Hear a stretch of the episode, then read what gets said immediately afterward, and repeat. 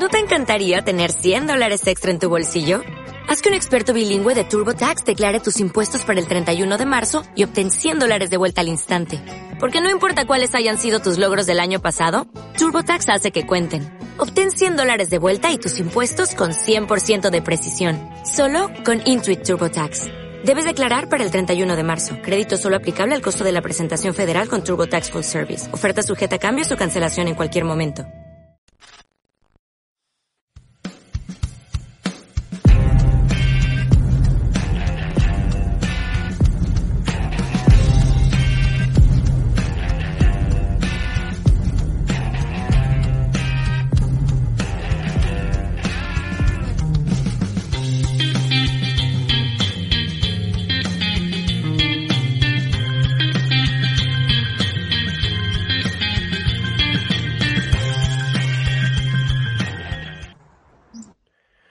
Bueno, señores, bienvenidos de nuevo a la Terra Ignota. Soy, soy Jürgen. Y hoy, además de presentar una cerveza, voy a presentar también la camiseta que llevo puesta, eh, que va dedicada a Arturo y a Inés, que Inés es la que nos ha puesto en contacto con Eurico. Entonces me he puesto una camiseta de Pfizer eh, que pone La ciencia ganará, Science will win. Entonces no sé de dónde ha aparecido por mi casa esta, esta camiseta, fuera de bromas. No sé de dónde ha salido, no sé si es de algún vecino o alguien y he preguntado, nadie sabe nada y he dicho, oye, pues me la traigo para el podcast.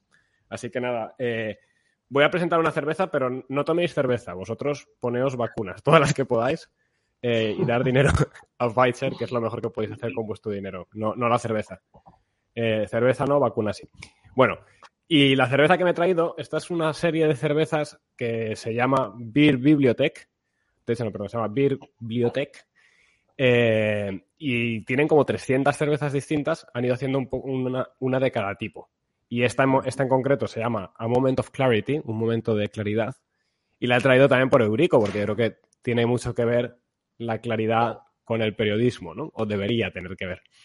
Eh, pero bueno, os diré qué tal está. Es una, una Season IPA, o sea, una IPA. Eh, y a ver qué tal. Javi, ¿tú qué te, te has traído? Pues nada, yo lo primero mencionar que me parece bastante fuerte que Pfizer haya llegado a tal agresividad de medios de meter camisetas en casa de los negacionistas para que se vacunen. Me parece bastante divertido. Eso es lo primero que iba a comentar. Lo segundo que voy a comentar antes de presentar mi birra es que hoy vamos a hacer una cosa más corta, vamos a hacer como en torno a una hora, porque luego, eh, no sé si lo sabéis la mayoría, pero bueno, a las 10 en punto, en el canal de David Santos, en Equipo F, van a estar Raúl e Ike hablando del documental del 11M y tal. Entonces, bueno, a las 10 empieza aquello y para que daros margen para cenar y todo eso. Y ahora voy a presentar mi birra, que es una birra que se llama Hop Rider, y la he traído porque, tío, tiene un mono con gafas. O sea, simple y llanamente, es un mono motero. Eh, me ha molado muchísimo. Entonces la vi en el Lidl. Y es una sesión IPA también. La compré en el Lidl, tío, y es que fue a verla y dije, coño, mono con gafas, me la compro. Y pues tiene buena pinta. Y por lo menos, si no, la, la lata está pintona. Pepe. Pues yo, señores, eh, me ha lo que ha dicho Jürgen, porque es eh, vacuna sí, birra no. No sé si sabéis, la voz de Galicia sacó ayer una noticia que de hecho la ha puesto en Twitter, que es un estudio revela que beber una cerveza al día basta para dañar el cerebro, tío. Entonces, vacuna sí, cerveza no. Bienvenido a la Tierra y Nota, sería ya la, coña máxima. Pues me he traído una, una Iris, eh, eh es una Galician Iris Ale, que es de la gama de 1906 que saca Estrella Galicia, que son unas birras muy buenas. De hecho, Getro ha estado sacando de estas eh, birras últimamente, en los últimos directos, eh, que decía, ¿no? Que, joder, pues esta, la que tengo en casa, tal, que es una birra bastante buena. Esta es una edición especial, es porque es una iris y además con un toque gallego.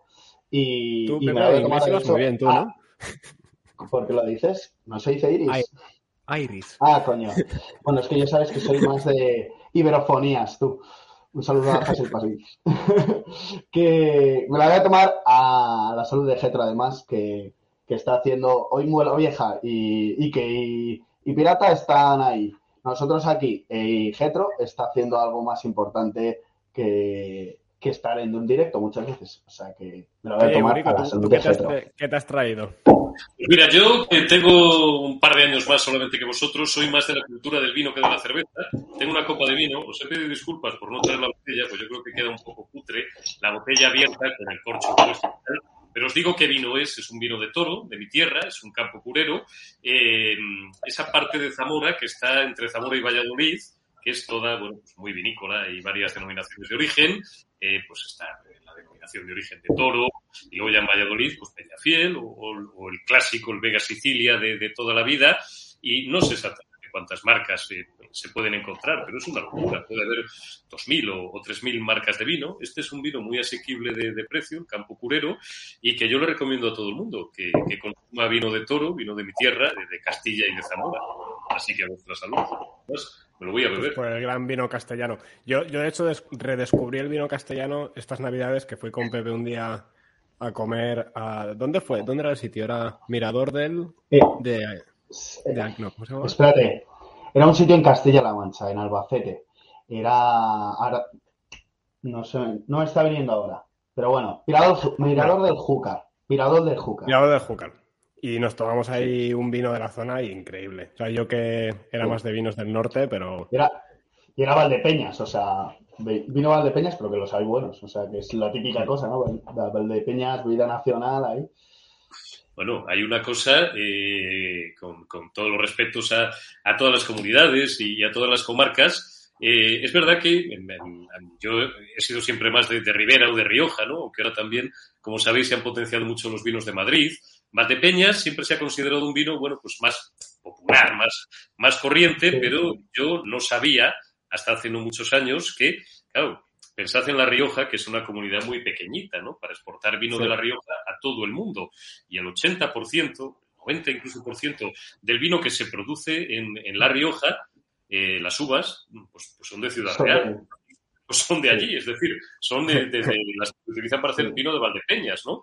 Porque si no en La Rioja, pues no habría uva suficiente para, para vender a todo el mundo, ¿no? Pasa un poco lo que con los pimientos de, de padrón, ¿no? que pimientos de sí. en realidad solamente hay en mayo. El resto del año, si os venden pimientos de padrón, como vosotros sabéis bien y como debe saber nuestra, nuestros amigos, eh, es mentira. O sea, no es ni bueno ni malo, es mentira. Por eso ya hace muchos años que eh, normalmente se suele poner pimientos del tipo padrón, pero no pimientos de padrón. Sí, sí. El padrón es una aldea muy pequeñita, ¿no? Y no, no daría para exportar al mundo entero. Sí. De hecho, bueno, eh, lo de los pimientos de padrón daría, daría para bastante, pero es el único tipo de pimiento que yo he intentado plantar y no me salen. O sea, me he intentado traer aquí a Finlandia y no me salen, pero bueno, yo creo es porque los cogen muy verdes. Eh, Eurico, si quieres, presento un poco tu perfil biográfico eh, y luego ya entramos un poco en, en temas y bloques. Eh, entonces, bueno, tú naciste en Zamora, como bien has dicho, ¿no? No, yo nací en Madrid. Hay una cosa que tengo que aclarar. Ah. Yo nací en Madrid el 14 de mayo de 1970. Estoy ya en esa fase delicada de empezar a quitarme un año, ¿no? Digo que tengo 50 y mentira, tengo 51. Y siempre digo que soy zamorano porque a los madrileños, o sea, a los moranos, perdón, nos pasa lo que a los de Bilbao. Podemos nacer donde nos dé la gana. Y el 70% de mi vida he vivido en, en Madrid, pero me considero zamorano y castellano porque toda mi familia, toda, absolutamente toda, proviene de, de aquella tierra. Pero, pero, bueno, nacer en realidad nací en Madrid. Y estudiaste periodismo y ciencias de la información en el CEU, ¿no? Eso sí que ya en Madrid. Sí, correcto. Vale, vale. Eh, bueno, has pasado por casi todas las grandes casas de comunicación de España, has estado en Antena 3, ¿no? Que fuiste eh, jefe del área de política, eh, o de política nacional, me parece. Has, bueno, has trabajado con Campo Vidal, con Pedro Piqueras, has estado en Intereconomía ¿no? por tres años. Uh -huh. sí. luego, durante un tiempo, que eso también lo podemos hablar, has estado de asesor en el Parlamento Europeo. Sí, correcto. imagino que asesor de comunicación, claro. Sí, asesor de comunicación, asesor político. Ahí no llegué a durar un año, duré muy pocos meses y salí corriendo. Luego, si tenemos tiempo, podemos abundar en por qué salí corriendo de, de esas, bueno, de esa locura, ¿no? De esas macroinstituciones que están concebidas para robarnos eh, la pasta, ya que eh, creo que esto es una conversación formal entre amigos y que, que a mí, pues, pues eh, casi todo lo que vi me, me, horrorizó, ¿no? Y es verdad que era muy atractivo el viajar a Estrasburgo y el, y el viajar a Bruselas, y estaba bien pagado, pero pues, pues salí, salí huyendo en cuanto. Saliste huyendo, ¿no?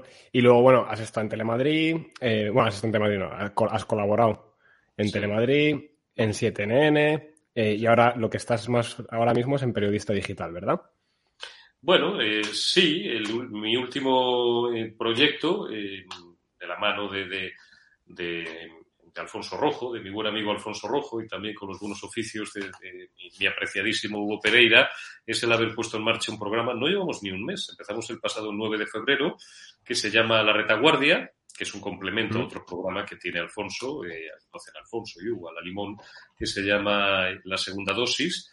Eh, dura aproximadamente una hora, 50 minutos, ¿no? siempre me explican esto de, de, YouTube, de los tiempos de retención de audiencia y tal, lo que no es conveniente pasarte de una hora, estas cosas que, bueno, yo intento, a pesar de, de, que se escapan un poco ya de, mi edad, o no, no lo sé, pues ir reteniendo, eh, hacemos entre 45 y 50 minutos de lunes a viernes, aunque también a veces emitimos los sábados a las 8 de la tarde, y si no de lunes a viernes, a las 10 de la noche, entre 10 y 11 de la noche, y comentamos la actualidad política, la actualidad económica, eh, en este caso, pues la actualidad internacional también, ¿no? Con, con, ese conflicto, esa guerra tan curiosa y tan extraña, la que si queréis podemos luego entrar, que es la, que se eh, la guerra entre, entre Rusia y, Ucrania, ¿no? Eh, ahora que ya se ha acabado esta maldita mentira, pues de repente surge como una seta la guerra, ¿no? Dices, qué casualidad. Y, bueno, pues mm. procuro hacerlo variado. Realmente llevo tres semanas, con lo cual, pues, pues de momento mm, ha sido muy encorsetado a la actualidad, ¿no? Pero quiero abrir mucho el campo, quiero hablar eh, de estilo de vida, quiero hablar de tendencias, quiero hablar de moda, quiero hablar de deportes, eh, quiero hablar pues, pues de otras cosas que desengrasen un poco. Yo creo que la gente está bastante cansada y bastante harta, por supuesto, de que le mientan ¿no? y de que les manipulen o les intenten manipular. Menos mal que tenemos hoy en día mil posibilidades que hace 20 años no existían, ¿no? De redes sociales, muchísimos medios, YouTube, etcétera. Eh, aunque están también muy censurados y muy tamizados, como bien sabéis. Pero, pero es bueno también hablar de otras cosas, de verdad. Eh, ya hemos sufrido bastante y al final estamos aquí para ser felices y para distraernos y para la medida de lo posible aprender, nunca dejas de aprender y, y oxigenar nuestra cabeza y mm, no nos lo permiten. A mí, a ese respecto, Eurico...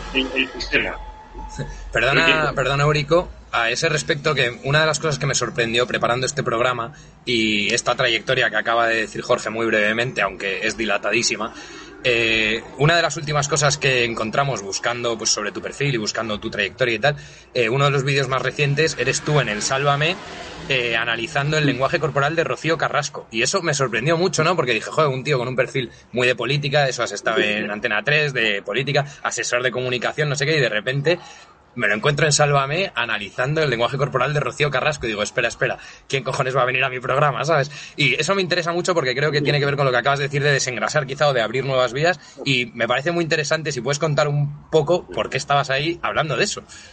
Yo te lo explico. Mira, dentro, a ver, eh, por hacerlo muy corto, a partir de los 40, los periodistas tenemos que reconvertirnos. Y empezamos a descubrir, después de 15 o 20 años trabajando como periodistas y solo como periodistas, que sabemos de muchas, de muchas más cosas de las que creemos que sabemos, ¿no? Aparte, mm, sobre todo la crisis del 2008, que vosotros no, vivisteis, no recordáis, fue brutal para muchas profesiones, para la banca, para la, construcción y también para, para el mundo del, periodismo, ¿no? Y nos obligó a la mayoría, no a todos, a reconvertirnos y a formarnos en determinadas eh, cosas que, que, que, escapaban hasta ese momento, no de nuestras posibilidades, pero, pero bueno, pues de, de, de, nuestro, de lo que habíamos hecho, de nuestra experiencia, ¿no? Te obliga a salir un poco de esa, como dicen los, los coaches, ¿eh? o sea, o sea que yo, pues en fin, me, ironizo un poco, siempre con respeto, por supuesto, está muy de moda esto de salir de tu zona de confort. Bueno, reinventarse, ¿no? Me gusta más ese término y buscar qué otras cosas puedes hacer. Y una de las cosas con las que me empecé a ganar la vida, ¿no? Eh, aparte de seguir intentando colaborar en medios de comunicación, también tuve tres años que estuve fuera de la profesión porque tuve una crisis, me desencallé de esta profesión, pero bueno, luego volví, esa es otra historia, eh, y me dediqué a la bolsa, después volví al, periodismo. Eh, una de las cosas en las que me especialicé fue en, comunicación, sobre todo comunicación no verbal y entrenamiento también de directivos, dirigentes empresariales, políticos. Eh, te das cuenta de que hay gente extraordinariamente formada y extraordinariamente preparada que no sabe hablar en público, no sabe comunicar. Si no sabes comunicar, da absolutamente igual lo brillante que seas o lo interesante o lo importante que sea el mensaje que tienes que transmitir, no vales nada.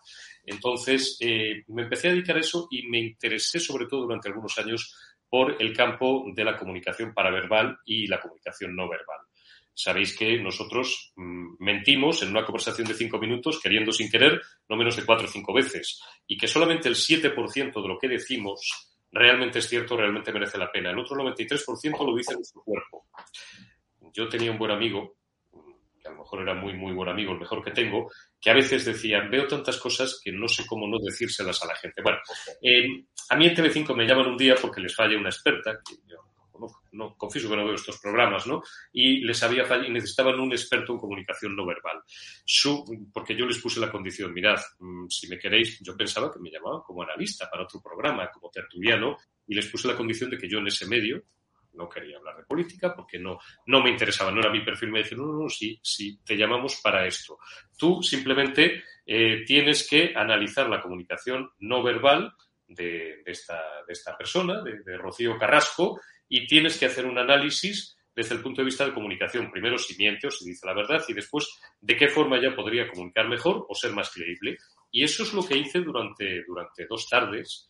Eh, tuve mis dudas, pero estaba muy bien pagado por cada tarde, te pasabas allí cuatro o cinco horas, pero la verdad es que lo, remuneraban bien. Y bueno, pues humildemente creo, eh, creo que, fue una experiencia interesante para mí, por eso, porque no fui a hablar de política y porque lo que quería, simplemente, que es el encargo que me dieron, fue a determinar en qué pasajes de aquel culebrón o aquella historia que hicieron ella decía la verdad, ella mentía o no decía la verdad, cosa que para mí era relativamente fácil por oficio de determinar, y segundo, de qué forma podía mejorar su eficacia comunicativa, tanto en sus inflexiones de voz como en su forma de comunicar, con sus silencios, con su gestualidad, el movimiento de su cuerpo, eh, todas esas cosas. Y esa fue la razón. Para mí fue una experiencia más. Eh, fueron dos tardes y, bueno, no he repetido, no por nada, simplemente pues porque tampoco tengo tiempo, me dedico a otras cosas, pero me lo pasé muy bien, me divertí. Pues Eurico, perdona, un segundo. Jorge, por favor. Javi primero, luego Jürgen, luego digo una cosa. No, yo, solamente voy a decir. Ahora, después de que Jorge, yo creo que Pepe nos va a poner un poco de situación para hablar de un poco los bloques y el guion. Y antes de eso, yo solo quiero decir que gracias por explicarlo, me ha parecido una experiencia súper interesante. Y te quiero dar las gracias desde ya por la honestidad de lo que has dicho de que estaba muy bien remunerado, porque también estamos muy mal acostumbrados a escuchar, sobre todo a los periodistas, no, yo fui allí porque quería contar o porque quería decir, y lo has dicho muy claro, estaba bien remunerado. Y o sea, es una honestidad que no esperaba, no, no por ti, o sea, digo que no espero en general de nadie, y me ha encantado que lo digas, así que quería ponerlo patente porque me ha parecido impresionante. Jorge, solo hay, solo hay, un territorio, Javi, donde se mienta más que en la noche, que es en este oficio. Ah, bueno, perdón, y en la política, claro. los tres ámbitos en los que más se miente son la noche, aunque sois muy jóvenes los tres, la mm. política y el periodismo. Yo, bueno, pues supongo que como todo el mundo, probablemente no digo toda la verdad, pero intento no mentir intento no mentir, entre otras cosas porque de mis 51 años, pues creo que a partir de los 18 no tengo ninguna necesidad de hacerlo. Siempre he sido muy libre, por eso siempre digo, no me quejo, no me ha tratado mal la vida, que me podía haber ido mucho mejor, sí, sin ninguna duda, pero mm, al final, pues mm, con quien te tienes que acostar es contigo mismo y con tu propia conciencia, ¿no? ¿Para qué? Y además ser mentiroso joder, es, muy cansado, te da un trabajo tremendo. Tienes que recordar qué movida le has contado, qué historia le has contado a cada uno, porque si metes la pata sobre algo que tampoco era cierto, la bola se, va haciendo más grande y te acaba trayendo una cantidad de líos en tu vida privada y en tu vida profesional que de verdad dices, qué pereza, no merece la pena. No, yo iba a decir muy brevemente que, que aunque sea un programa bueno, que tiene sus cosas, la verdad es que lo que hiciste es interesante. O sea, realmente es muy interesante todo lo de la comunicación no verbal, analizarlo. O sea, creo que, eso está guapo. Pepe, ¿querías meter ahí un poco...? Sí, o sea, la verdad es que Eurico, como teníamos previsto un guion, pero como nos tampoco queremos extendernos hoy mucho y lo has dicho tú, bueno, ya trataremos de esto, otro, vamos con flexibilidad, ¿eh? porque esto es como, como has dicho muy bien, es una cerveza entre amigos. De hecho, ahora ya que estamos, si quieres, en esta línea, eh, tú, claro, has tenido dos facetas. Una, podríamos decir, más periodística o de por tu formación y la otra como más de consultor. Has dicho que lo, dijo Javi, que, o Jorge lo explicó, que estuviste además eh, asesorando en el Parlamento Europeo, ¿no? Y, a todo esto que has dicho de, de, análisis de comunicación paraverbal, que a mí me parece, como profesor de oratoria, me parece brutal, me parece muy interesante. Yo te iba a preguntar, y por curiosidad, ya que estamos en el hilo con el tema, ¿Qué políticos ves en este país que tienen una muy buena comunicación paraverbal y cuáles no? Una muy buena comunicación paraverbal. Eh, pues paraverbal y corporal, ¿eh? Paraverbal y corporal. Paraverbal y corporal. Ambas. a ver, mm, un político, una de las cosas, te voy a ir de lo particular a lo general y procuraré no, no extenderme. Una de las cosas más difíciles, eh, intuitivamente además es fácil de entender, pero para, para un experto, para un profesional, y es enseñar a, y para quien tiene que hacerlo, que es mover las manos, saber qué hacer con las manos, por ejemplo. Y pues, me fastidia al decirlo, pero como me has hecho una pregunta estrictamente técnica o profesional, te voy a contestar. Uh, lo que pasa es que, claro, a él luego le mata porque también el personaje se va quemando, se va abrasando y va perdiendo credibilidad, que es lo que le ha ocurrido. Pedro Sánchez es un tío que mm, hace tres años, cuando llega a la presidencia del gobierno con la moción de censura, aquella eh, fake eh, y aquella tarde en la que estuvimos gobernados por un bolso, que era el bolso de Soraya, sea de Santa María, pues yo le empecé a observar en, este terreno también, aparte de, en el político, y me llamó la atención gratamente porque era un tío que sabía perfectamente lo que hacer con las manos en cada momento, probablemente porque había estado bien entrenado. Y otro que sabía muy bien cómo manejar sus manos era Albert Rivera. Albert Rivera era un comunicador fuera de lo común. Eh, tanto en su comunicación, en este caso no verbal, corporal, movimiento de las manos, pero también la mirada, saber cuándo tiene que mirar al, interlocutor, saber cuándo tiene que mirar si hay público delante, en fin, todo este tipo de cosas. Albert Rivera lo hacía bien. Albert Rivera quizá el único problema que tenía era que se aceleraba demasiado, hablaba a veces demasiado deprisa, ¿no? probablemente porque tenía muchas ideas en la cabeza y quería expresarlas en todas y no dejarse ninguna. Y a veces cogía Pedro Sánchez, incluso eso lo dominaba bien también, porque él tenía un guion, seguramente tenía menos preparación o menos claridad mental que Albert Rivera, pero mm, tenía un guion muy bien preparado, iba desgranando, iba desgranando ideas. Pablo Casado, que bueno, pues ya es historia, pero mm, era un tipo que tenía una virtualidad que era tenía una gran memoria, tenía una gran retentiva. Es muy importante que los políticos vayan sin papeles. Eso les confiere de, mayor credibilidad y Pablo Casado lo hacía, lo hacía eh, francamente bien, ¿no? A mí Pablo Iglesias nunca me gustó, yo nunca pertenecía a la cofradía, sin haber sido comunista en mi vida, ni socialista, ni, ni jamás el convertirme ya a estas alturas en semejante cosa, pero yo tenía amigos que eran de mi misma cuerda ideológica que trataban de convencerme que Pablo Iglesias era un comunicador eh, muy eficaz. Y yo decía, perdona, es un tío chabacán.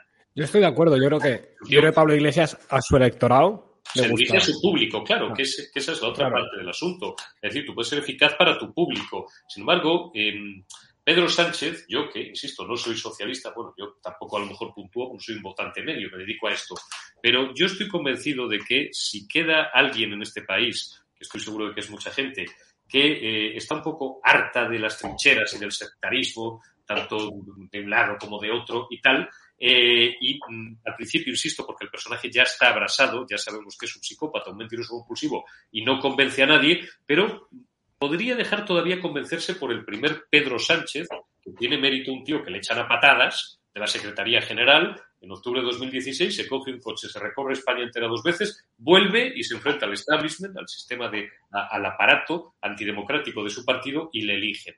¿Por qué? Porque es un tío convincente, porque era un tío que se metía en el bolsillo a la gente.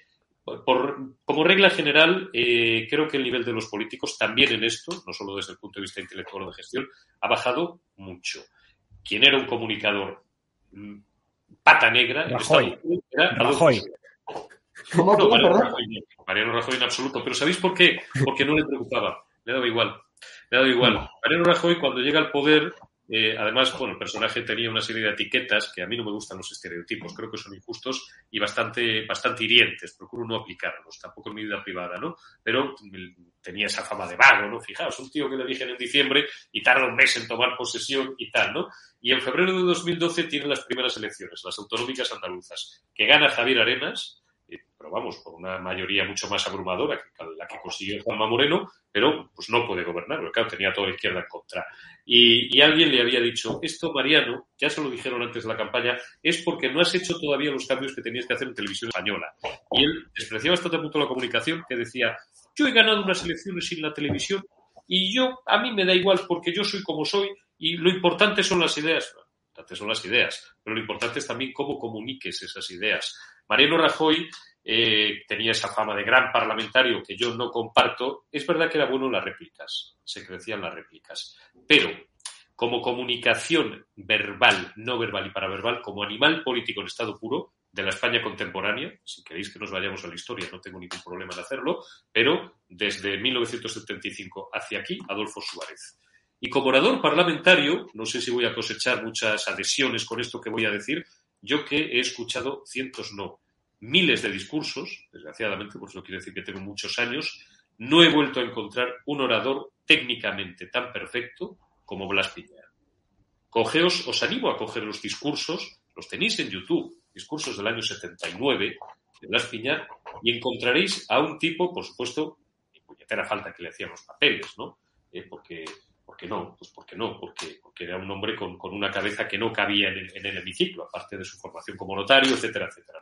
Lo, cual ya denota, denota una, una, eh, una, marca de una diferencia al personaje, pero lo que decía, como lo decía, semánticamente, sintácticamente era perfecto. Eso solamente lo puede hacer. A veces se critica o se tiende a ridiculizar a la gente que y yo intento hacerlo en la medida de lo posible, a pesar de que luego a veces me pongo vulgar y hablo peor de lo que debiera, pero intento hablar prácticamente como escribo.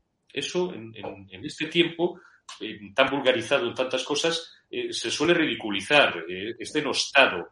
Este era un tipo que era un orador, era un político, era un hombre que hablaba exactamente igual que, leía. Parecía que estabas, al escucharle, parecía que estabas leyendo el Aranzadi o un tratado de alta política. Y otro comunicador eficacísimo era Antonio García Trevijano. Oye, disculpadme un momento que estoy viendo un pequeño problema técnico. Yo voy a desaparecer tres minutos que tengo que ir a por un cargador y vuelvo. Disculpadme. Perfecto, ¿eh? Eurico, ahora que has mencionado antes lo de Mariano Rajoy, claro, ahora desde tu formación periodística y entrando más en tu experiencia en los medios que los que has pasado, ¿cómo ves un poco el panorama de los distintos medios de comunicación que hay?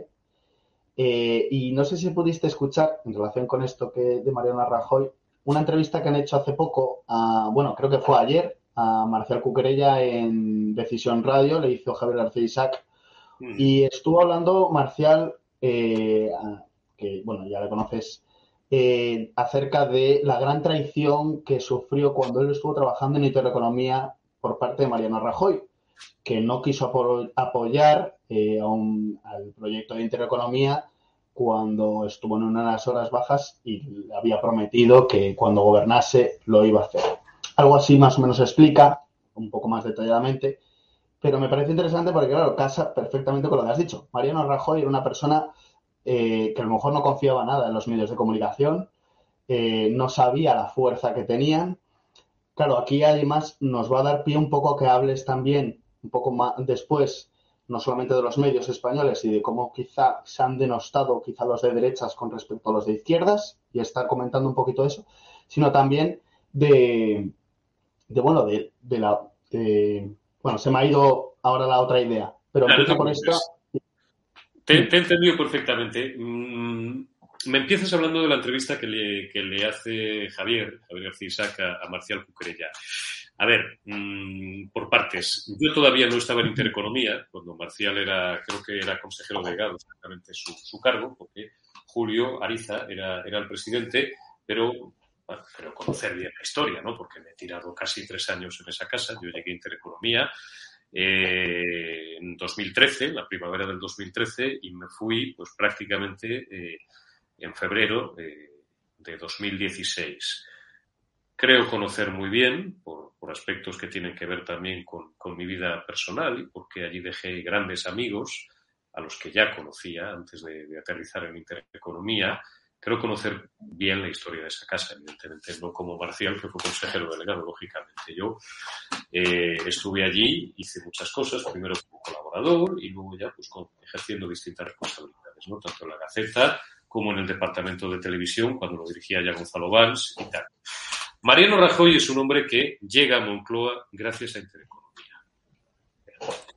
Eh, ¿Qué le pasa a Mariano Rajoy? Que a lo mejor este es el aspecto. Marcial es un tío muy brillante, pero mm, Marcial quizás ahí aplica más su formación técnica, su formación como doble ingeniero, que su formación humanística, que la tiene y además eh, notable, ¿no? Eh, aunque por su experiencia conoce perfectamente lo que voy a decir. Mirad, el problema no es que Rajoy fuera un traidor o no. Que Rajoy traiciona a Intereconomía y traiciona a Julio Ariza, y a Marcial Cuquerella y aquella casa sin la que no hubiera obtenido la mayoría absoluta que obtuvo, como es evidente. ¿Pero qué problema tiene Rajoy? Pues pura y simplemente que Rajoy es un político. Punto. Eso no es ni malo ni bueno. Rajoy es un político. Esto es una cosa que nos llevaría más lejos. Cuando un periodista, cuando un editor, cuando un alto directivo o el dueño de un medio de comunicación, y esto vale para un redactor, para un plumilla del Congreso, para una periodista. ¿no? Yo he asistido a romances muy tempestuosos entre redactoras y políticos o entre políticas y redactores y, algún y, algún cargo intermedio y tal. Cuando un político quiere hacerse amigo o quiere obtener, un periodista quiere obtener la colaboración de un político, o está fastidio, o está jodido el político o está jodido el periodista.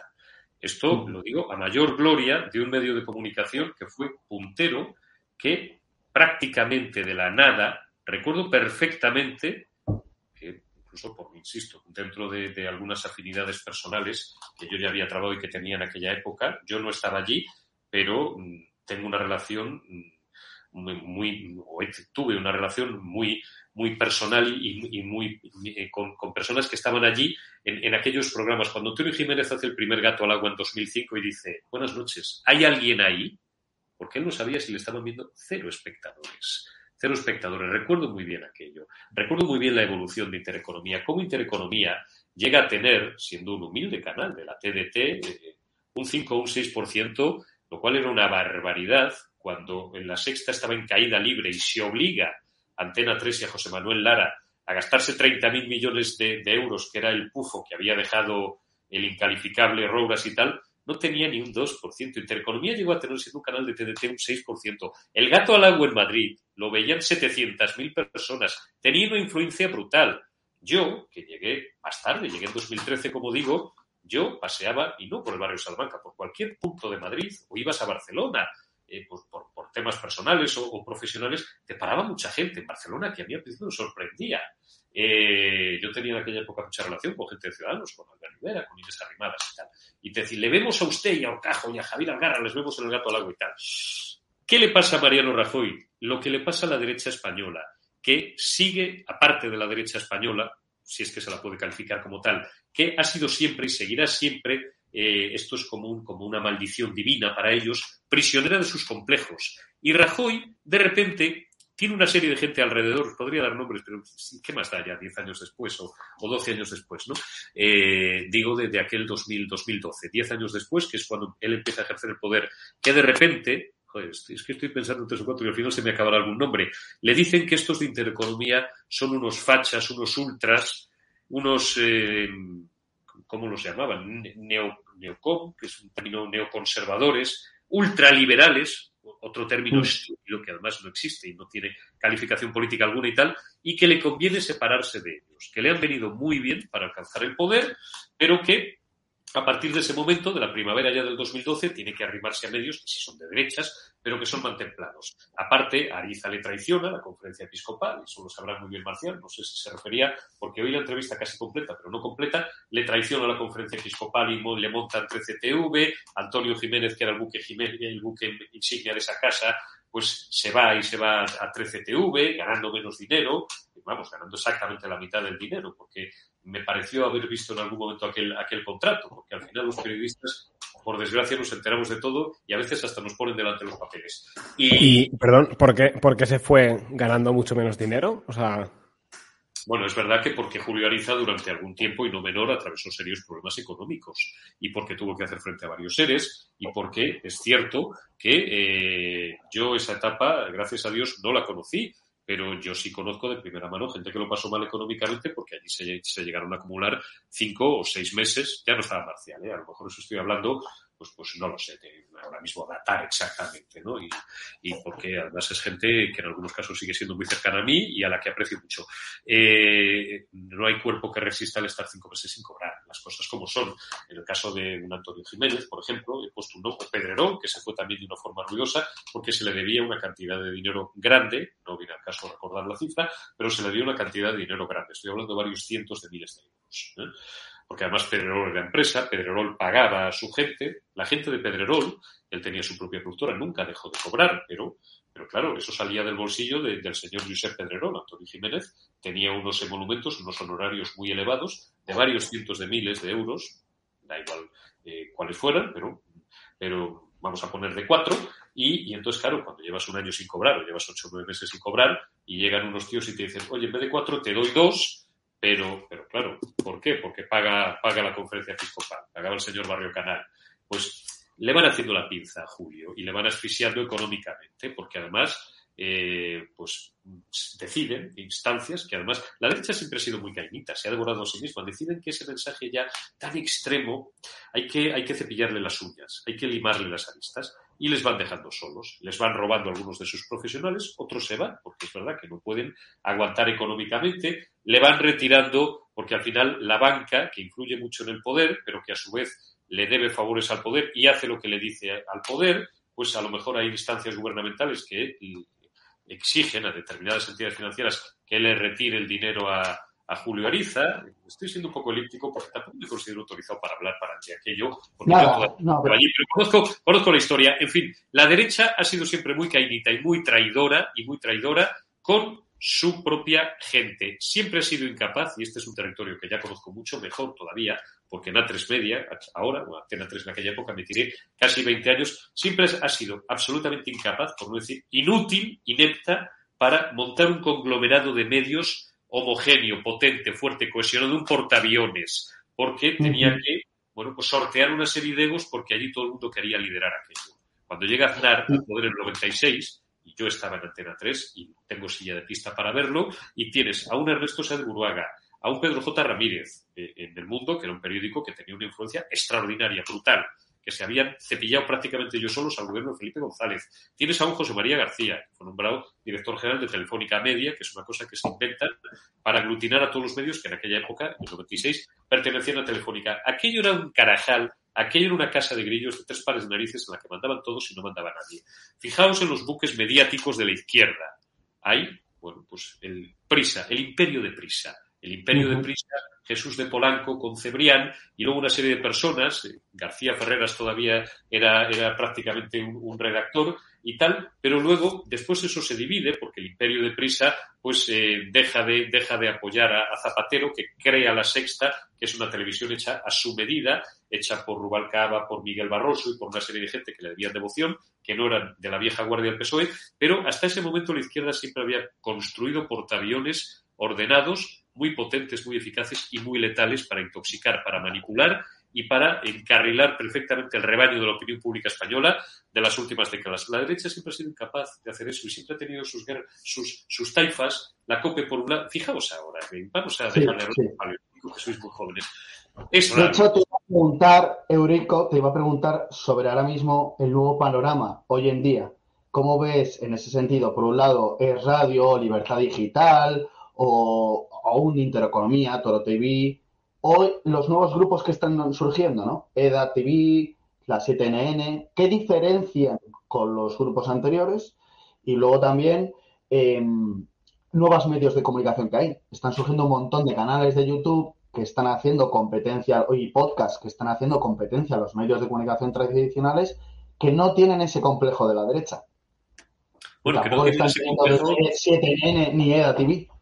Me da la sensación. Lo primero, que, lo primero que hay que dejar, que dejar claro es que un medio de comunicación concebido a su manera tradicional necesita mucho dinero para sobrevivir. Una radio relativamente barata. un periódico según y cómo, según la dimensión del periódico, y no te digo ya esos viejos dinosaurios del papel que si malviven eh, es gracias a las subvenciones públicas. Estoy pensando en uno que dirige un tío pequeño con gafas gruesas y que están todas las tertulias, que habría cerrado hace 10 años si no fuera porque el 60% de lo que vende es ayuntamientos, diputaciones provinciales, comunidades autónomas y ministerios. Eh, pero lo que es muy caro de hacer es una televisión. Estos formatos no necesitas eh, lamerle las botas al poder. Hombre, lo único que, claro, el poder de la censura globalista y de las Big Tech te puede cerrar el canal. Bueno, pues abres otro. Y así te puedes pasar toda la vida. A Negre le han, le han zumbado más de 15 strikes y estado de alarma, EDATV ahora lleva eh, un año y medio y sigue dando guerra y sigue teniendo su potencia de disparo. ¿Qué problema veo yo en todo esto? Mirad, hombre, hay diferencias, claro.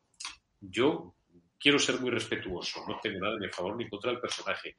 Tengo la impresión sin haber pisado nunca es radio, tengo ahí grandes amigos y amigas sobre todo, que Federico se ha equivocado en los últimos meses eh, porque ha recorrido un camino que no era necesario, sobre todo dejando tierra quemada tras de sí con el tema de esta maldita desgracia. No sé si aquí se puede pronunciar el nombre o no, me imagino que no, porque si emitís por YouTube también, pues pues eh, siempre hay el algoritmo y, y, tal, está vigilante, ¿no?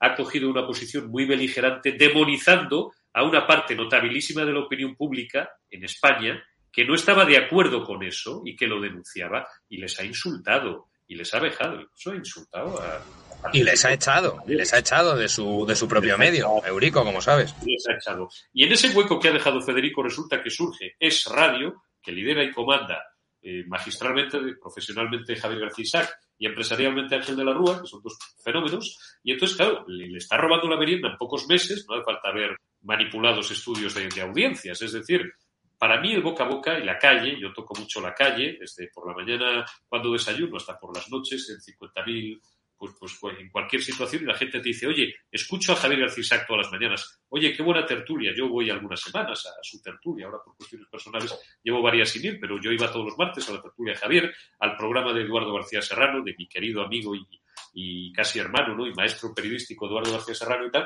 y la gente te, oye, te he oído con, con Eduardo y tal, o te, te he oído en la, boca del lobo con Javier García Isaac le está comiendo la merienda, cosa que al, al factotum des radio le produce todavía más bilis y más rabia. Surge 7NN. ¿Qué pasa con 7NN? Surge 7NN y eh, a la persona a la que antes nos referíamos le entra, pues entra en pánico, le entra un ataque, no voy a decir de qué, porque, porque suena muy mal, entra en pánico, ¿no?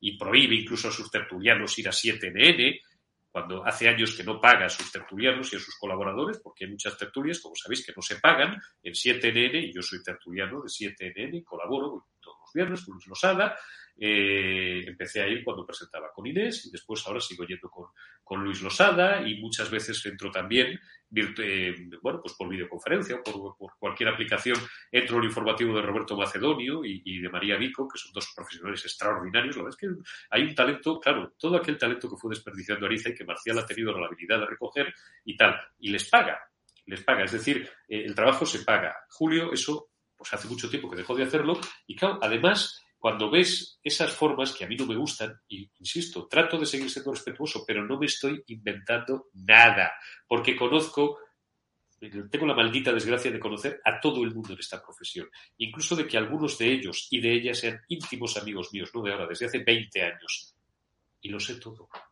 Y lo sé todo. Y aunque hable tanto, y la gente dice, hablas demasiado, estás continuamente hablando, pues es porque eso me permite no hablar de otras cosas de las que ni quiero ni debo hablar, o en las que ni quiero ni debo profundizar por respeto a terceros. Pero eh, a mí me consta que Ariza, cuando Marcial, el 12 de octubre, bueno, antes de septiembre están emitiendo y tal, eh, pero el 12 de octubre ya con el Día de la Hispanidad dan el pistoletazo de salida de 7NN, os podría dar nombres si no lo voy a hacer por respeto a ellos, ¿no? De personas que, que me cuentan, oye, pues sabes qué, estoy empezando a ir a 7NN porque me parece un proyecto ilusionante, Fernando Paz o Marcial, tal, me he convencido de que, de que esto va para arriba y tal, y además es que ya últimamente en el toro, en economía, me sentía de esta forma o de esta otra, y me están llamando para que no vaya a 7NN. Pero bueno, pero, pero ¿qué país vivimos? ¿Cómo luego legítimamente un medio cuyos responsables llaman para decirte que no vayas a otro medio, en teoría, entre comillas, de la misma cuerda ideológica, pueden hablar de que son un medio libre, de que defienden la libertad? Cuando están intentando eh, pues eso, ponerle palos en las ruedas al medio nuevo porque tienen pánico a que les robe la cuota de mercado y cercenando la libertad de esos profesionales. Si a mí usted me pone la yo me fui de Intereconomía en 2016 y no he vuelto. No, no es ningún, es decir, tomé la decisión. Yo cuando me cuesta mucho tomar una decisión, pero cuando la tomo, normalmente no tiene vuelta atrás. Y en mi vida personal también es así. Y en mi vida profesional yo me voy y la última conversación que tengo es con Gonzalo Valls y con Julio Ariza. Luego conservo amigos. Javier Orcajo, que es un tío fenomenal, un periodista como, como no hay dos. Eh, pero no, no he vuelto a Intereconomía. ¿Por qué? Pues, pues, bueno, pues porque no, porque cuando te vas de un sitio, te vas de un sitio y no vuelves. Me ilusiona mucho que que Fernando, Marcial, me haya dado la oportunidad, Luis Losada, ¿eh? Luis Losada, que es un fenómeno, me ha dado la oportunidad de colaborar con ellos y tal. Y entonces, bueno, he recibido a través de personas interpuestas, porque también, como es público, he colaborado y sigo colaborando todavía eh, con, Javier Negre y hago para él, pues, eh, por las mañanas sigo haciendo el, termómetro, igual que por las tardes ahora estoy en un proyecto con Alfonso Rojo. Eh, me ha llegado algún canto de sirena de, hombre, pues ¿por qué no? Ahora no, hace algunos meses. Digo, pues mira, no, porque como lo siguiente, ya me lo sé, que es que si sigo yendo a 7NN, donde están mis amigos, donde ideológicamente me encuentro a gusto, donde tengo libertad para decir lo que quiero, en 15 días o en 3 semanas voy a tener que empezar a... Y ya estoy muy mayor, no para que me presionen, si a mí no me presionó nadie con 25 años, con 51, fijaros, pero para que me toquen las narices, porque me da pereza, me da pereza, me, consume tiempo, prefiero tomarla discutir con un tío, pues no voy. Y ese es un problema que tienen parte de los medios de la derecha, que dicen ser muy libres y se quejan de cuando les censuran, pero ellos no ofrecen la misma libertad luego de puertas para adentro. Hay un tema en este sentido que lo comentaba además con un amigo periodista esta mañana justo, que la derecha no es tan sectaria como es la izquierda. Entonces ese caínismo que hay dentro de la derecha que a veces se hayan golpeado no lo tiene la izquierda. No sé si sobre esto, a lo mejor tu experiencia es otra, y porque conoces mm, todo el mundo, como has dicho, del periodismo y de los medios de información. No sé si esto lo has visto también en el mundo de la izquierda. Entre los medios de la izquierda, ¿se pisan tanto la cola como nosotros o van tan a una haciendo esos aeropuertos, esos, no, perdón, portaaviones que has dicho de la comunicación? A ver, yo entiendo la, idea que, te transmite esta persona. Eh, no es que disienta, o sea, entiendo a lo que se refiere, lo que no sé si está bien expresada. No es que la derecha sea más cañita que la izquierda, mira, eh, o más sectaria que la izquierda. Es cañita entre ellas. La derecha no, la sectaria es la izquierda, digo. Eh, sectaria es la izquierda, derecha cañita. La izquierda es más sectaria, hombre, por supuesto que es más sectaria, por eso, por muchas otras razones, yo insisto, no he sido jamás ni socialista ni comunista, ni, ni, ni profesaré jamás semejante, semejante ideología, por llamarla de alguna manera, ¿no? Pero es sectaria, es eficaz en el sentido de que como ellos provienen de un tronco al final, de un sustrato que es el puro marxismo, practican lo que en pura teoría marxista es el centralismo democrático, es decir, aprietan las filas y aunque haya disensiones, pues pues, pues, pues, pues no se tolera, no se tolera la disidencia interna. En la derecha sí, os acabo de explicar un panorama mediático por el que me preguntabais, y además lo sabéis, que está muy atomizado. El otro día me pregunta, además, es que me pregunta una persona en, un restaurante muy conocido de Madrid al que voy mucho, eh, que está por ahí por Jorge Juan y, y, tal, y me dice, una persona que no tiene nada que ver con el mundo de la información, pero que está muy bien informada y, bueno, ocupa una cuestión relevante. Oye, ¿por qué todos los medios de derechas no os unís? Digo, joder te lo tengo que explicar, macho. Digo, nos tiramos eh, cenando, pero no hasta esta noche, hasta mañana, hasta mañana, y tenemos una radio, otra radio, tal. Eh, la, la, derecha son siempre taifas y se enredan en peleas absurdas e inútiles entre ellos que al final lo que la inhabilitan es para, para constituir o para construir un conglomerado ordenado. Y otra cosa, la izquierda no tiene complejos, la derecha los tiene todos. ¿Y a qué me refiero con esto? Cuando hay un cambio, y en Antena 3 viví varios, de la, de la dirección editorial de un medio, cuando llega un director de informativos de izquierdas, iba, iba a decir, se cepilla a todos los periodistas de derechas. Pero a todos. Puedes decirlo, ¿eh?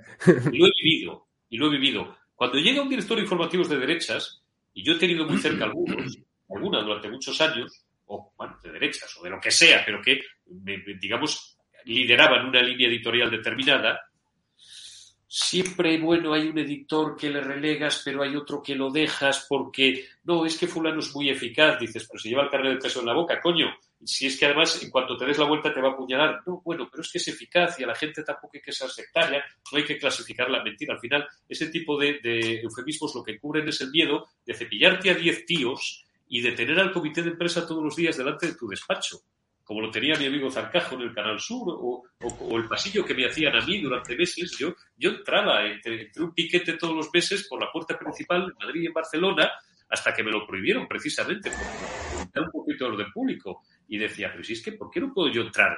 ¿Por, y, ¿por, qué tiene, ¿Por qué haya 20 tíos de un lado y 20 tíos de otro? Pues si no me impresiona nada, pero si no me van a tocar un pelo simplemente me van a chillar, me van a tal. ¿Por qué la derecha siempre tiene que pedir perdón por existir? Siempre tiene que hacer una permanente negociación cuando no dejación de sus, de sus eh, eh, aspectos más básicos eh, dentro del pensamiento único este repugnante en el que nos quieren instalar, y la izquierda tiene patente de corso para todo, y no solamente desde el punto de vista ideológico, sino que es por lo que me preguntéis, para organizar. Entonces, más que cairismo, que sectarismo, yo lo que creo es que es una cuestión de eficacia. La izquierda es muy eficaz en el manejo de la agitprop, de la manipulación de la propaganda, y sobre todo, hay un tío que manda y 100.000 ovejas que obedecen. La derecha. La derecha es el ejército de la suya, políticamente y mediáticamente también.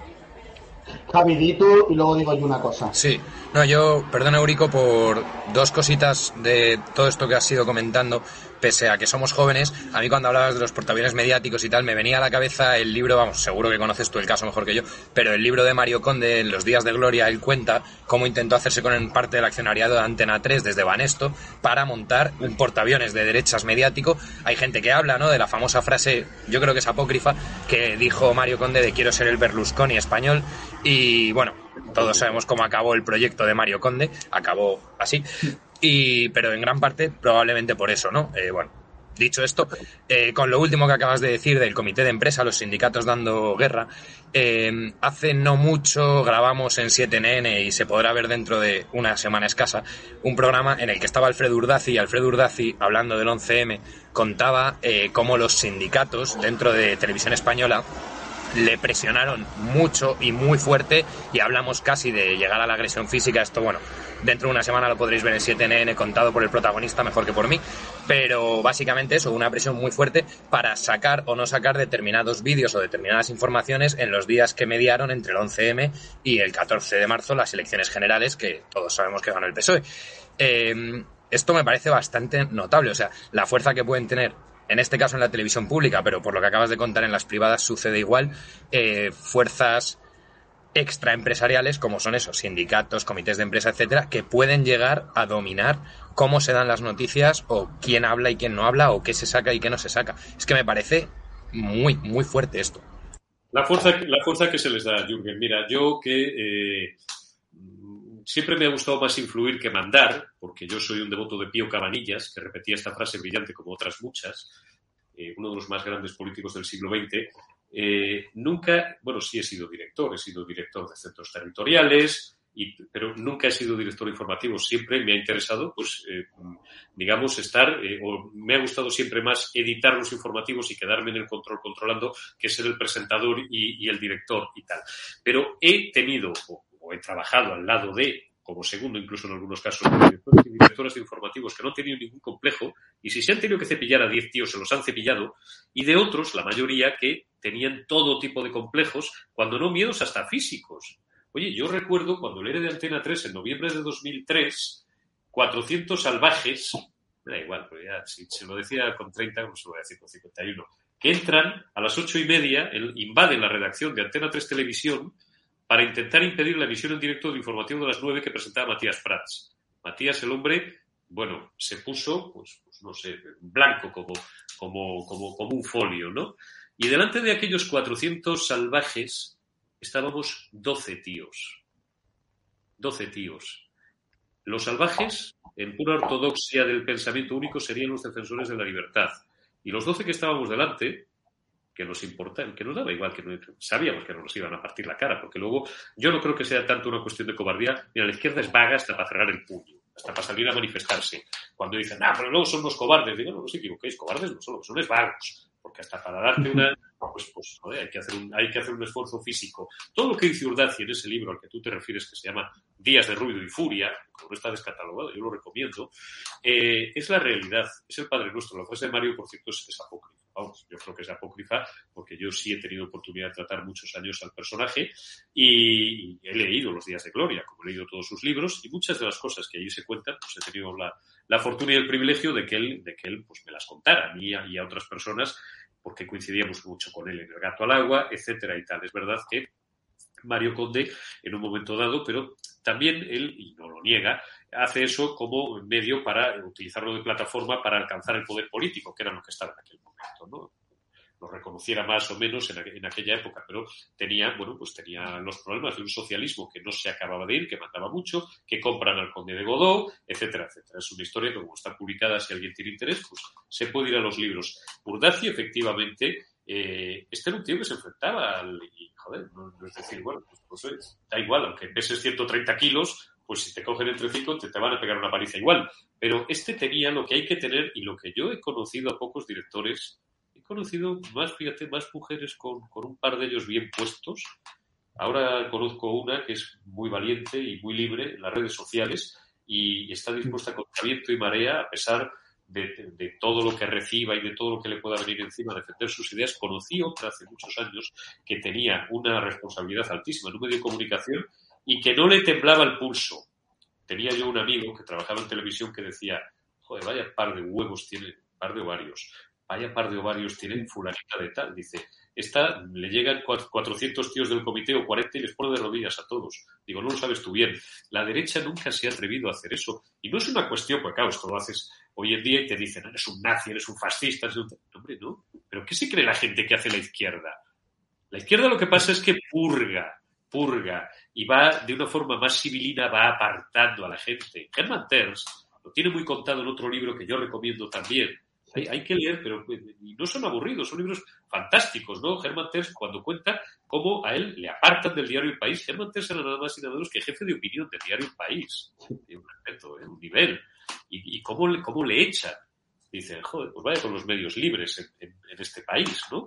Entonces, bueno, pues, pues claro, es que le han faltado siempre muchos arrestos, o a lo mejor es que no han sabido colocar a las a las personas, a las personas adecuadas. Yo os vuelvo a repetir y os cuento una experiencia que es pequeñita, por no perderme en grandes, porque bueno, tampoco, tampoco viene al caso, pero por ejemplo, una campaña que yo dirigí en noviembre de 2003 precisamente, cuando el ERE de Antena 3, yo me voy un mes y medio a, Barcelona a dirigir la campaña electoral de las autonómicas, porque bueno, pues la persona que a lo mejor estaba allí en aquel momento no era de la confianza de la empresa.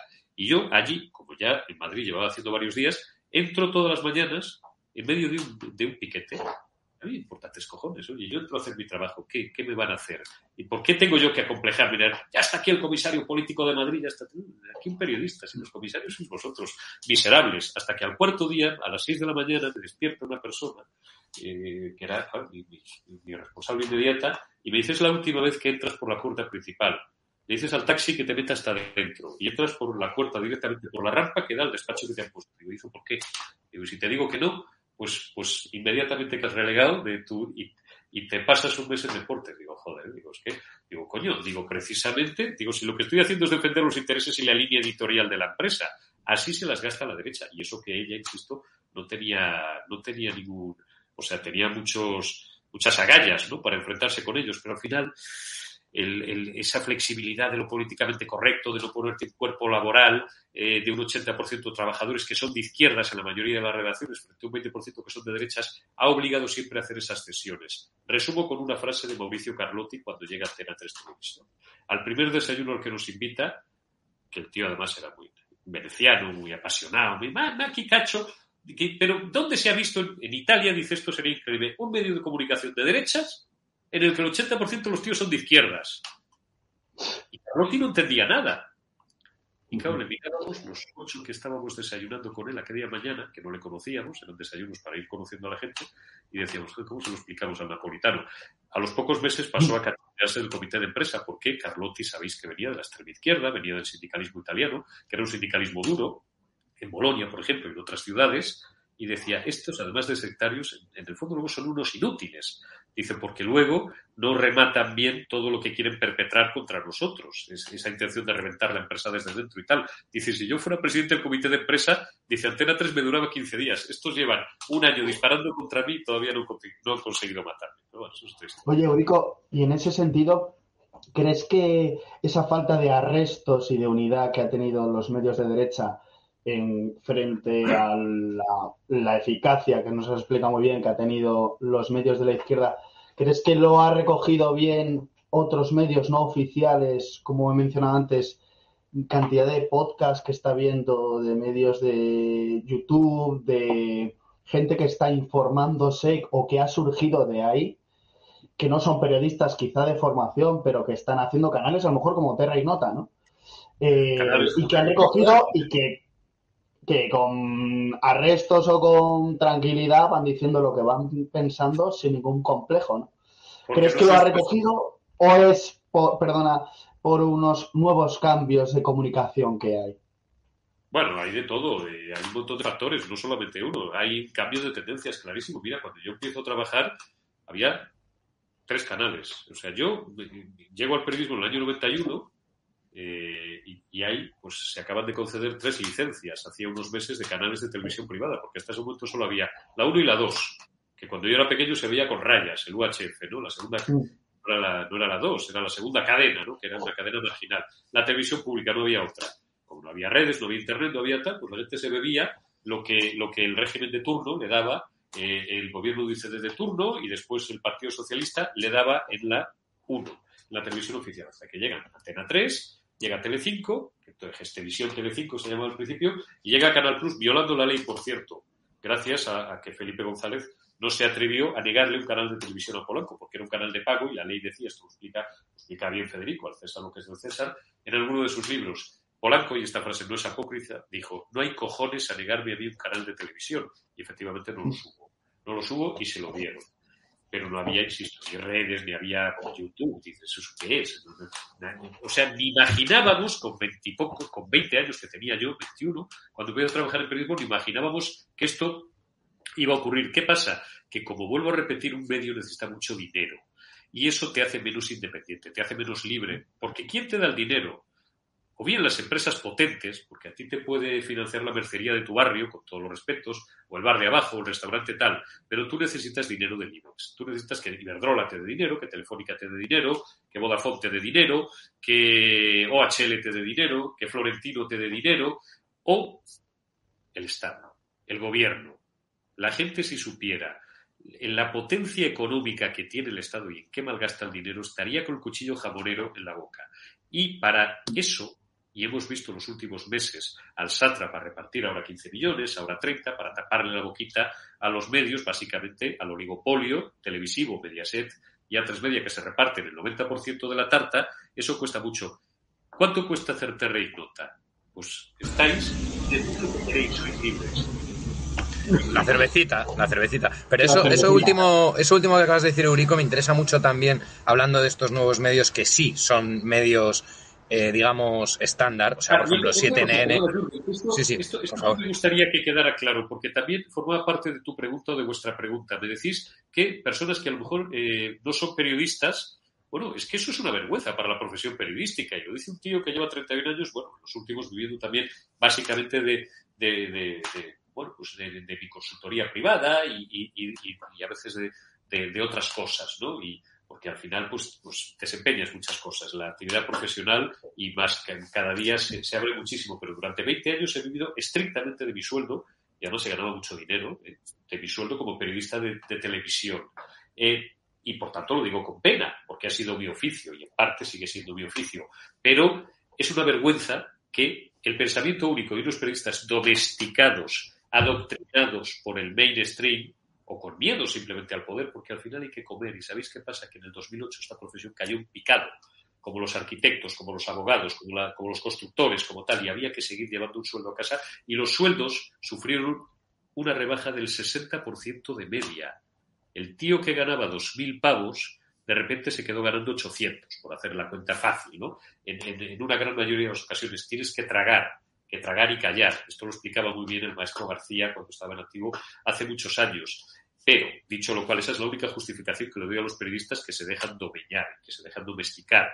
Pero hay otros muchos que tragan y asumen eh, y además aplauden con las orejas ese pensamiento único. Y es una vergüenza que tenga que ser gente en las redes, valientemente, eh, pues, pues, y, todos que seguimos Twitter, pues, pues sabemos perfectamente a quiénes nos estamos refiriendo, los que hagan el trabajo que no hacen los periodistas en los grandes medios. Y el drama de los grandes medios es que, como en la película de Amenábar, están muertos y no lo saben.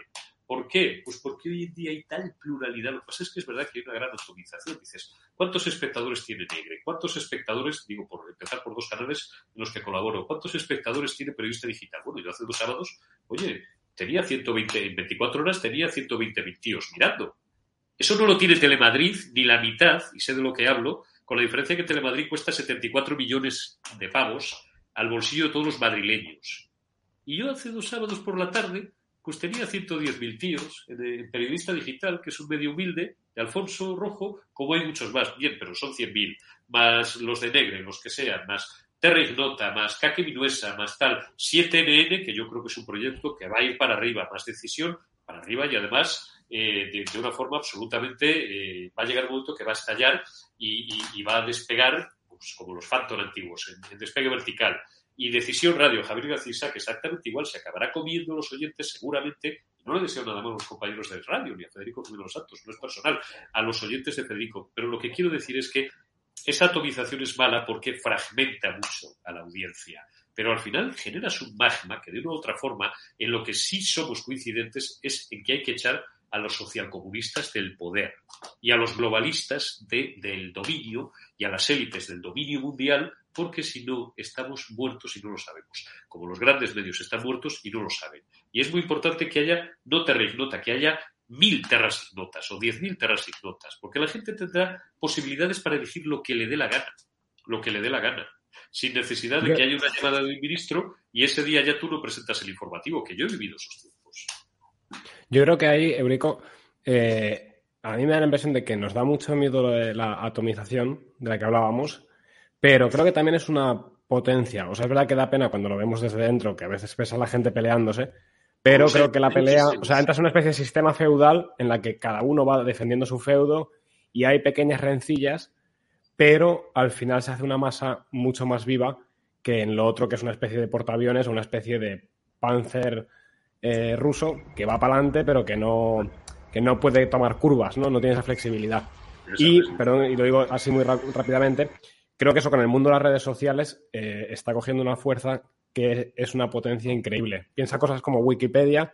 Hubiera sido imposible hacer algo como Wikipedia intentando hacer una enciclopedia mm. tradicional. Y creo que los medios de izquierdas y tradicionales están haciendo enciclopedias y en el otro lado de la trinchera está surgiendo cosas tipo lo que es la Wikipedia. Mucha gente haciendo cositas, pero que hacen un total mucho más completo y diverso. Sí, yo, perdona, Eurico, con lo último que acabas de decir, Jorge. Eh, hay una frase de, hay que joderse, de Íñigo Errejón que eh, a mí me pareció muy acertada cuando dijo que en política uno y uno no siempre suman dos y esto es verdad, es decir, a lo mejor 17 medios de derechas cogen a 100 tíos cada uno y un solo medio que aglutinara a los 17 no cogería la suma, porque hay egos, hay cosas personales y a lo mejor un tío jamás escucharía un medio donde participe Federico o donde participe Marcial o donde participe Eurico y sin embargo sí lo haría si Eurico está en un sitio, Federico en otro y al final llegas a gente un pelín distinta con ciertos matices y no, no tengo claro que sea negativo del todo ni positivo del todo solo lo lanzo. Y luego, perdón.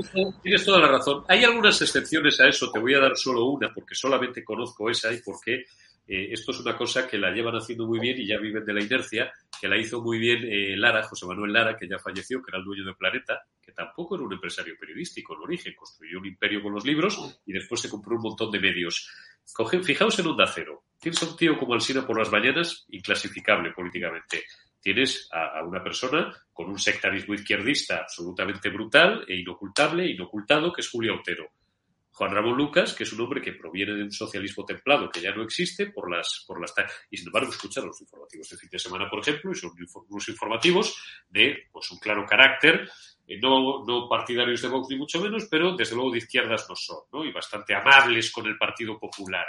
Eh, o, o, a mi buen amigo David el Cura, que, bueno, oye, ha trabajado para el Partido Popular y ha trabajado en Moncloa, eh, con Soraya Sá de Santa María, que hace también una hora de 7 a 8 la brújula. Es decir, hacen esa mezcolanza y también es verdad que la gente en los grandes medios, es decir, yo escucho al Sina por las mañanas, algunas mañanas, mañanas escucha a Javier García Isaac, normalmente voy cogiendo segmentos de 10 minutos, porque me va ordenando la cabeza. Y además, a mí no me falta oír el programa entero, ¿no? Yo voy eh, haciéndome un esquema mental porque para, algo me dedico a esto, ¿no? ¿no? me hace falta escuchar el programa entero, pero un oyente tipo a lo mejor escucha al Sina, pero no escucha a Julia Otero porque la detesta. Y sin embargo, a lo mejor si escucha, pues pues el programa deportivo, pues que porque lo hace muy bien y como yo he detestado siempre el, me gusta mucho la información deportiva porque me, me permite hacer clic, me permite desconectar de mi mierda habitual, con perdón, que es 24 horas al día de información política y económica, internacional, sobre todo política. Y entonces, como siempre he detestado el imperio de los, los ¿cómo, cómo se llaman estos chicos? Los Ricardos o los... Eh, ah, Manolos, Manolos creo que se llama, ¿no? Está esta movida, este reparto que tiene, el que ahora la copia, ahora la serra, ahora la copia, pues llevo años escuchando Onda Cero, escuchando los deportes. Y sin embargo no voy a escuchar nunca a Julio Otero. Ahí les sale bien esa, esa mezcla, pero tú tienes razón. Hay mucha gente que ha dejado de oír es radio, que a lo mejor pues eh, tienes un señor como Brandao por las noches, que va a hacer un producto que es muy profesional y que está muy bien, oye, mis respetos, pero no llenes radio porque les cae gordo Federico desde hace un año. ¿Por qué? Porque entiende que desde hace un año a lo mejor se ha vuelto loco, o no sigue lo mejor, y tal. Y en cambio escuchan Decisión Radio porque escuchan a Javier García y tal. Eh, bueno, eso es enriquecedor también. Lo que pasa es que te resta potencia de disparo, las cosas como son. No, y te resta capacidad de negociación, de publicidad, te resta, por supuesto, algoritmo en, en las plataformas. Y hablando de, de esto último que he dicho de la publicidad, y es que lo has comentado antes y me gustaría hablar de esto. Además, yo creo que ya llevamos la hora y diez y habíamos comentado de hacer algo de en torno a una hora. Yo creo que si os parece, con esto más o menos nos vamos despidiendo. Pero sí me interesaría. Vale, esto una pregunta de Pepe y tal. Eh, Eurico, antes has comentado lo de la publicidad institucional por un lado, o sea, el dinero que mete el Estado o el sistema, digamos, bueno, sí, los gobiernos, el Estado, y por otro lado el de las empresas, ¿no? Has dicho el IBEX al final, OHL, etcétera. A mí me da la sensación también muchas veces de que ves medios de otros países, en Estados Unidos, por ejemplo, y a lo mejor hay empresarios muy potentes comprometidos con una causa concreta, de derechas o de izquierdas, pero que se dejan mucha, mucha pasta en ayudar a esos medios, ¿no? A los medios de su cuerda. Y sin embargo, en España me da la sensación que proyectos, por ejemplo, como 7NN o como en su día El Toro, jamás pillaban publicidad de ciertas empresas cuyos dueños y cuyos eh, directores, cuyos consejos de administración muchas veces estaban compuestos por gente que sabemos que es de la cuerda. Es decir, ¿por qué carajo la gente del corte inglés no le mete publicidad a 7NN? Bueno, el Corte Inglés justo ahora tiene una situación concreta muy particular, ¿vale? No, no, no es un buen ejemplo.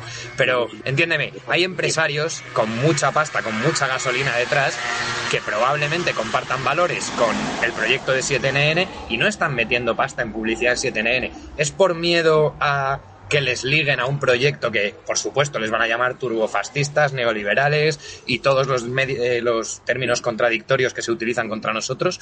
Eh, ¿Es por miedo o es porque creen que no va a ser rentable la publicidad o es porque no confían tanto en sus ideas como para meter pasta en el juego? No, yo te, lo voy a contar, que esto es una cosa que muchas veces respeto y admiro mucho a la gente de, que se dedica al marketing y a, negociar publicidad, a conseguir grandes cuentas de grandes clientes, porque al final tú tienes que vivir de ellos. Pero, eh, bueno, pues en el fondo sí lo saben, pero claro, tienen que intentar una entidad financiera muy potente. Tú has dicho el corte inglés, ¿no? Yo tiraría por elevación. No quiero dar de bancos, ni de consorcios, ni de, ni de tal. Es muy difícil que meta dinero en un medio como los que estamos citando. ¿Por qué?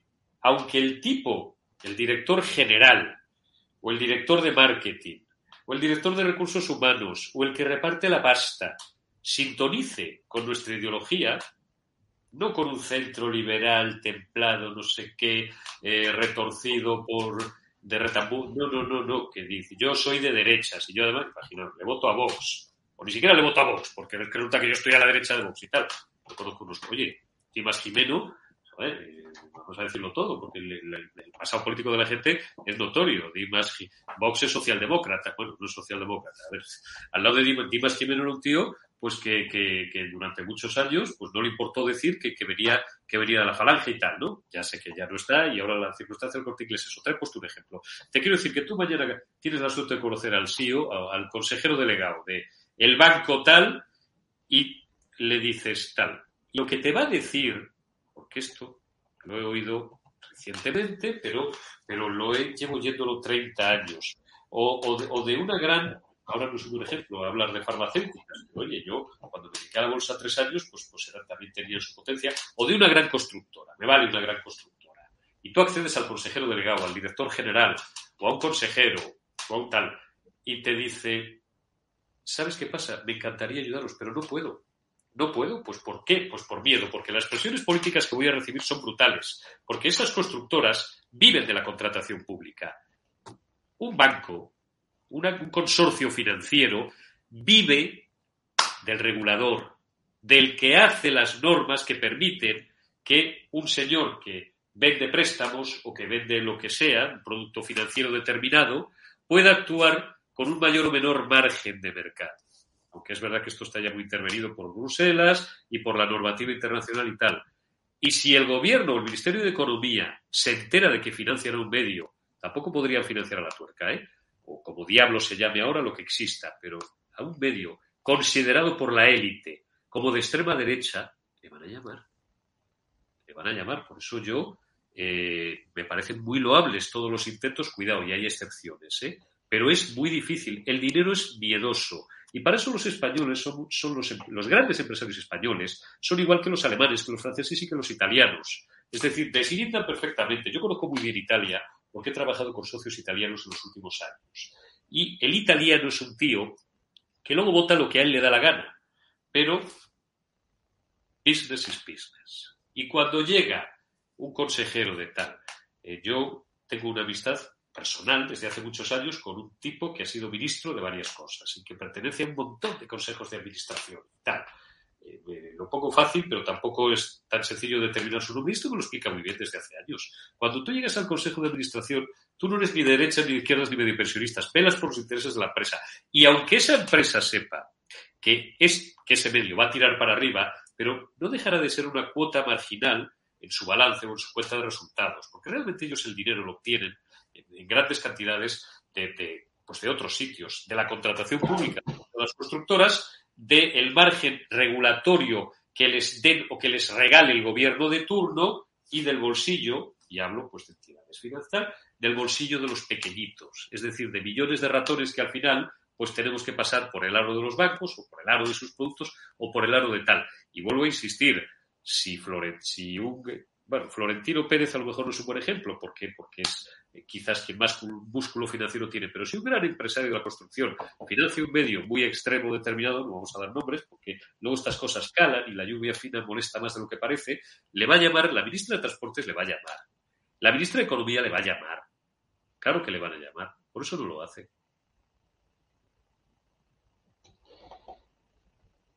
Eurico, si quieres te hago una pregunta eh, que ya estamos aquí casi al borde de la hora.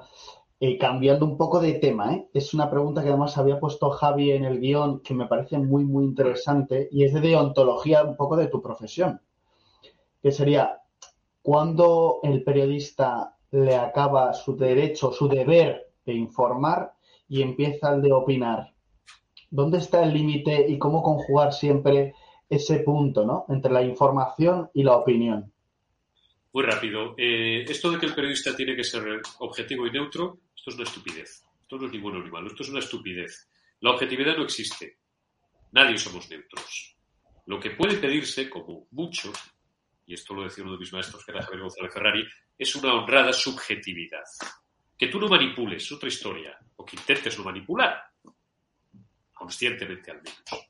Pero si yo tengo una cosmovisión en función de la cual pienso que lo público es más ineficaz que lo privado, por ejemplo, o que el dinero donde mejor estás en, el en mi bolsillo o en el tuyo eh, o en el de Javi y, no en, el Estado que eh, por cada cuatro euros que nos va a sangrar y a robar de impuestos va a invertir de manera efectiva y óptima solamente uno y el resto se va a quedar y no voy a poner ejemplos, en el maquillaje de Pedro Sánchez, en la coca del tío aquel de la Junta de Andalucía que se murió, en, nombrar a 3.000, a 6.000 asesores a dedo y colocarles unos sueldos de 5.000 o 6.000 pavos al mes y tal, pues, pues claro, pues ¿cómo, ¿cómo yo no voy a dejarme influir por eso? Es más, intentaré construir, porque al final nosotros construimos contenidos y los editamos, intentamos servírselos a la gente de una forma más o menos atractiva para que luego la gente pues diga, estoy de acuerdo con este tío, o, este tío es un miserable porque no me gusta lo que está diciendo, o, como a mí me dicen muchas veces por las mañanas eh, y por las tardes, también leo, leo luego por la noche en YouTube los comentarios que me llegan a,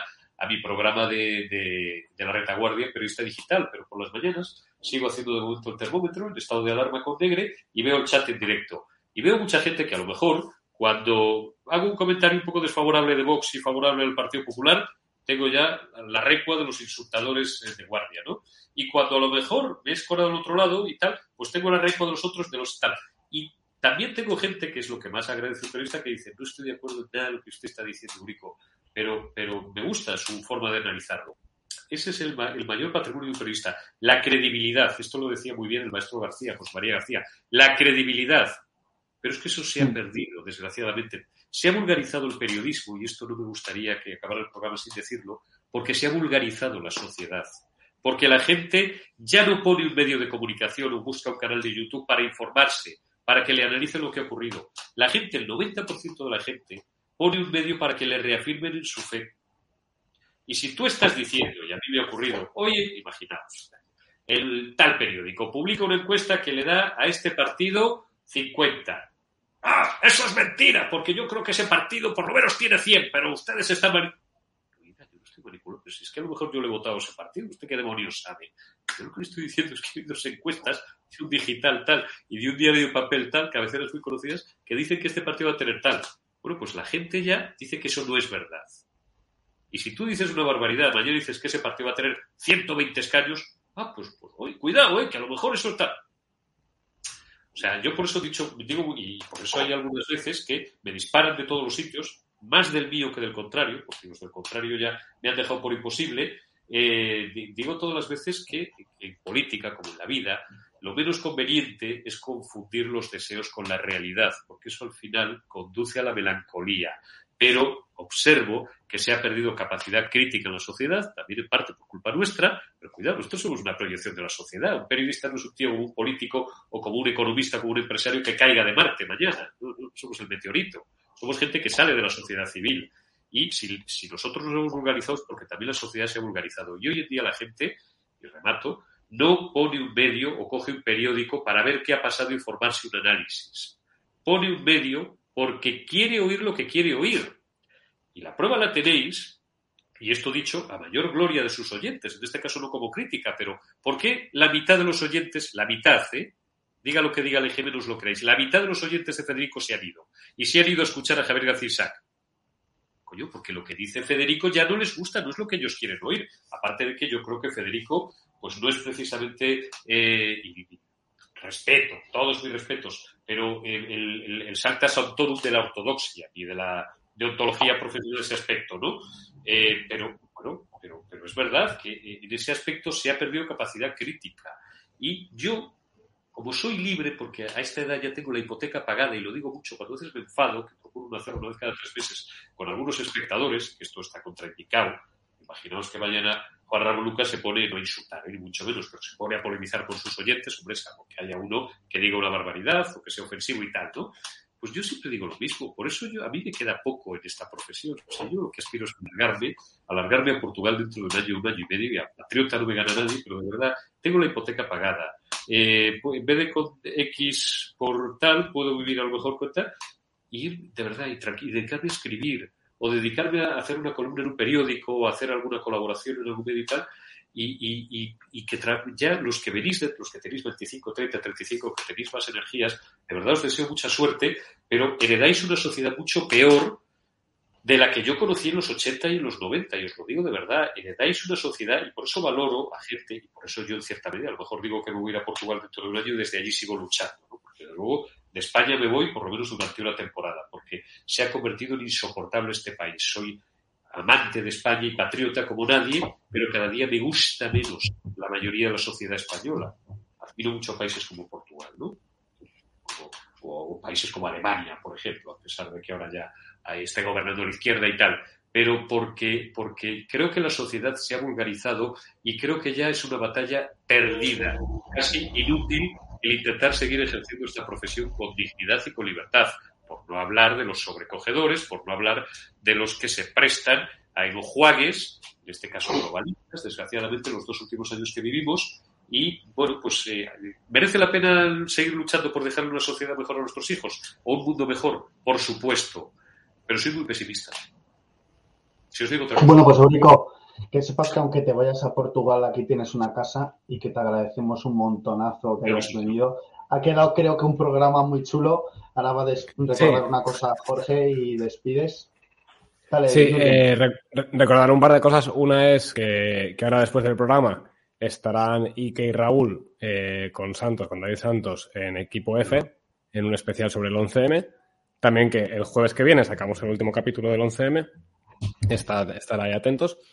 Y, eso, eso básicamente. O sea que a, las 10 en punto, equipo F eh, habrá especial sobre el 11M con David Santos. Y estarán Ike y Raúl. Y esto, Eurico, muchísimas gracias por haber venido. Eh, gracias a vosotros. Hay que, hay que, bueno, si quieres, nos encantaría que, repitieras pronto, cuando, tú quieras.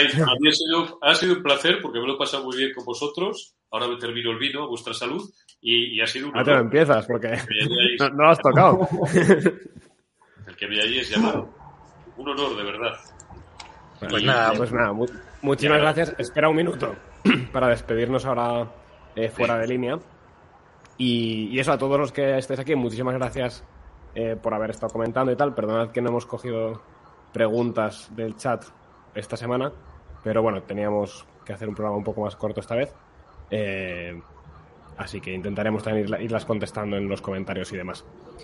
Eso, muchísimas gracias a todos. Eurico, tú espera un minuto después del vídeo. Eh, un momento fuera de línea y nos vemos el jueves con el programa del 11M y el domingo que viene seguimos. Un abrazo. Un abrazo. Un saludo.